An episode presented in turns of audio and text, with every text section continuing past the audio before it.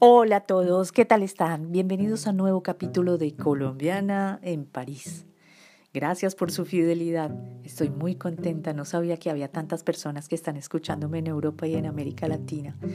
Estoy feliz, me entusiasma muchísimo y voy a seguir contándoles mis historias. En el capítulo anterior todos estábamos muy contentos y a la expectativa de la fiesta de Nina, porque había conseguido un apartamento muy rápido en París. Entre tanto, Patricia había caído fulminada por el flechazo de amor a primera vista por Murad, un estudiante árabe en el restaurante universitario. Todo estuvo muy bien en la fiesta hasta que Mary pidió sensaciones fuertes. Mary, la asistente de inglés. Nos preguntó si teníamos un yuan de cannabis para fumar y ante mi sorpresa, Edouard sacó de su chaqueta todo lo necesario para fumar el famoso yuan y ahí decidí terminar mi historia romántica con él. Así que bueno, volví a sentir que el mundo se desplomaba frente a mí. Juan David y René me acompañaron al Boulevard Saint-Michel sin decir nada al respecto. Cuando se toman este tipo de decisiones no hay vuelta atrás. Pensé en Edouard y todavía no podía creer que todo esto había pasado. En mi mente se repetía una y otra vez la escena de Edouard y para mayor confusión un mensaje de él diciéndome que debíamos hablar sobre lo que había pasado. Pensé secretamente que estaba arrepentido y que quería reconciliarse de nuevo. Claudia.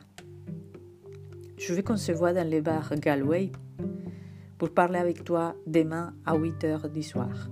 Quiero que nos veamos en el bar Galway para hablar contigo mañana a las 8 de la noche. El sentimiento de soledad era muy intenso. París en invierno, gris, lúgubre, frío. Al día siguiente salí a caminar por la mañana y me fui a una librería muy famosa que se llama Gilbert Joseph. Esta librería está en Saint-Michel, al lado del Sena. Allí me encontré un libro de un poeta que se llama Alphonse Lamartine. Casualmente leí una frase que estaba resumiendo por completo mi existencia en París. La frase decía, Un seul être te manque et la ville est dépeuplée. Una persona te hace falta y la ciudad está completamente deshabitada. Eso era lo que exactamente estaba sintiendo. Esa librería siempre fue y ha sido un oráculo profético para mis historias de desencuentros en París. Todo en las calles me recordaba a Edouard, nuestros paseos por el Sena, por el Boulevard, Saint-Michel y también por la, librería Gilbert Joseph. Luego me encontré con mis amigos y les conté que Eduard me había dejado un mensaje en el contestador para que nos viéramos. Juan David, Patricia y Nina me decían que, bueno, tal vez debería darle una oportunidad a ver qué tal, que la situación no era tan dramática.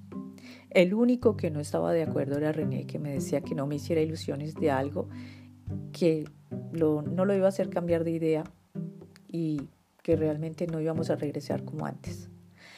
Ay, Claudia, aquí la vida no es un cuento de Disney. Ni pienses que va a pedirte perdón por lo que hizo. Eso es imposible. No creo. Mientras tanto, Juan David decía, ay, René, como siempre ese espíritu cartesiano, racionalista francés. Ay, eso me da miedo. No seas como Cassandra que dice lo peor, hermano. No, tranquila, Claudia, eso no es un drama, todo va a, ser, va a arreglarse. La situación era extraña y yo era la única que iba a pesar los pros y los contras en esa relación apenas naciente entre Eduard y yo. Así que al día siguiente estuve en esa cita en Galway. Ay, ¿qué me va a decir Eduard? ¿Estará arrepentido de verdad? Yo estaba tan a la expectativa de lo que me iba a decir que llegué sin darme cuenta que llegué mucho antes de lo previsto.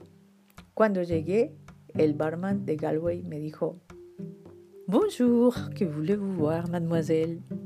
¿Qué quiere tomar, señorita? S'il vous plaît, quelque chose de fort pour les émotions fortes.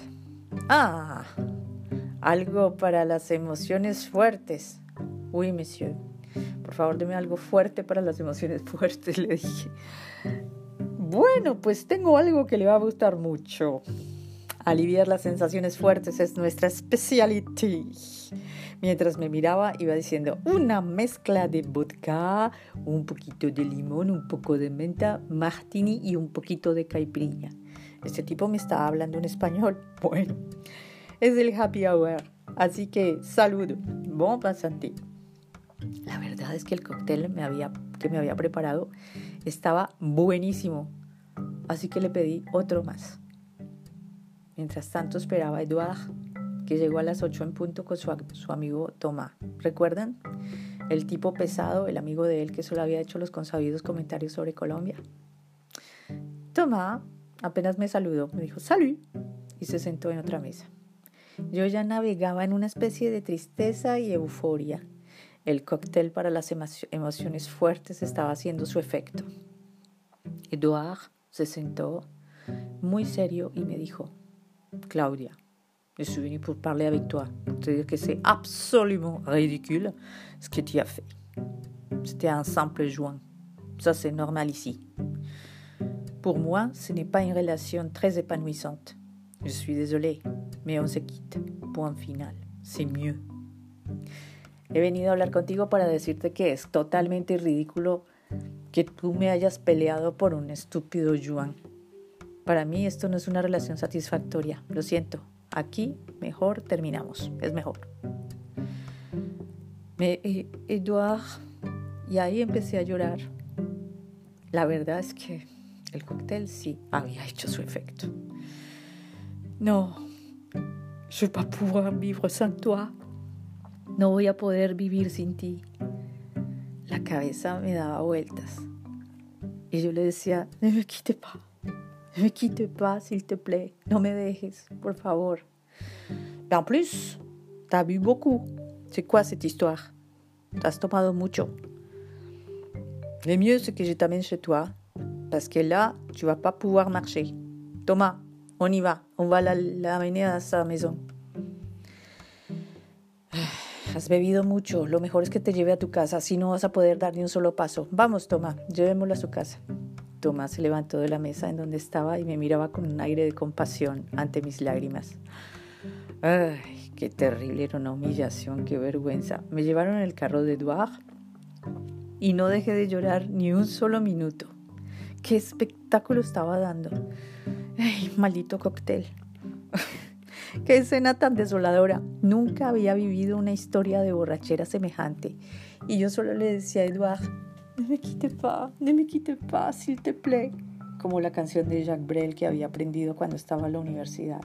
La de alguien que está desesperado porque ha perdido su tesoro más preciado, el amor de su vida y que quiere ser l'ombre de su nombre, l'ombre de su chien, la sombra de su sombra, la sombra de su perro. En fin, ay, ne me quitte pas. Et tú...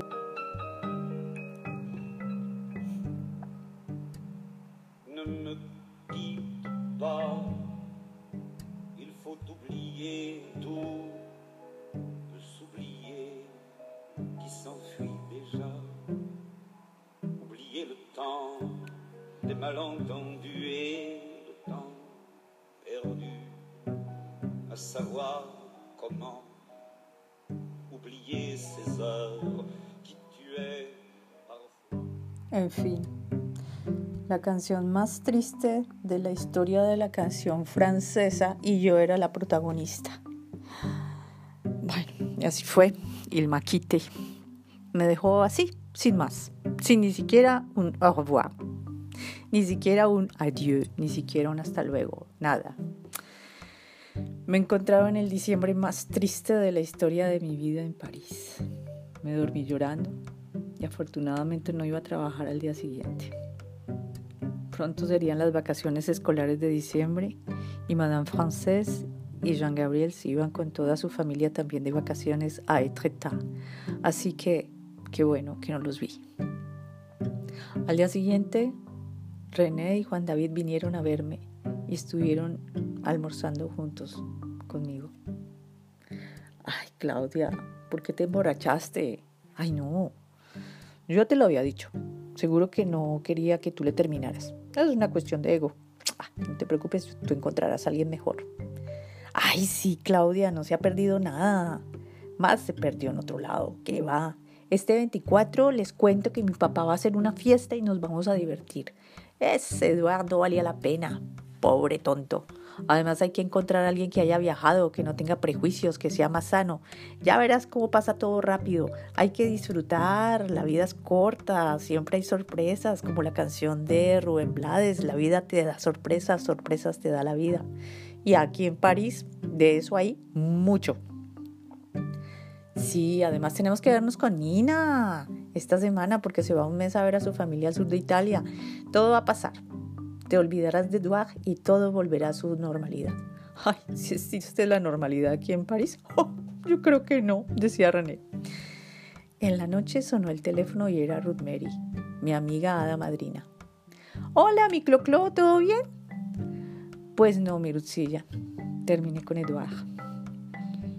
Después de haberle contado todo, me dijo, ay, qué tipo tan tonto, no sabe lo que pierde, pero mi cloclo, ánimo, adelante, mija, una experiencia más en la vida, y eso que solo es la primera, pero bueno, mija, ahí va, se va acostumbrando, no se preocupe. Mi cloclo, necesito pedirle un favor. Claro, mi Lucilla. ¿Se quiere ganar unos franquitos? Bueno, en esa época todavía no estábamos en el euro. Resulta que yo cuido a un viejito que es adorable, que está cerquita de mi casa, pero el 24 tengo una amiga que me invitó a una fiesta y no, voy a poder ir a verlo. Así que le propongo que me reemplace. Es muy fácil, mi cloclo. Hay que estar desde las 6 de la tarde hasta las 10 de la noche, ese 24 de diciembre. Así que, mi cloclo, hay que calentar la comida en el horno microondas, charlar con él y escuchar sus historias.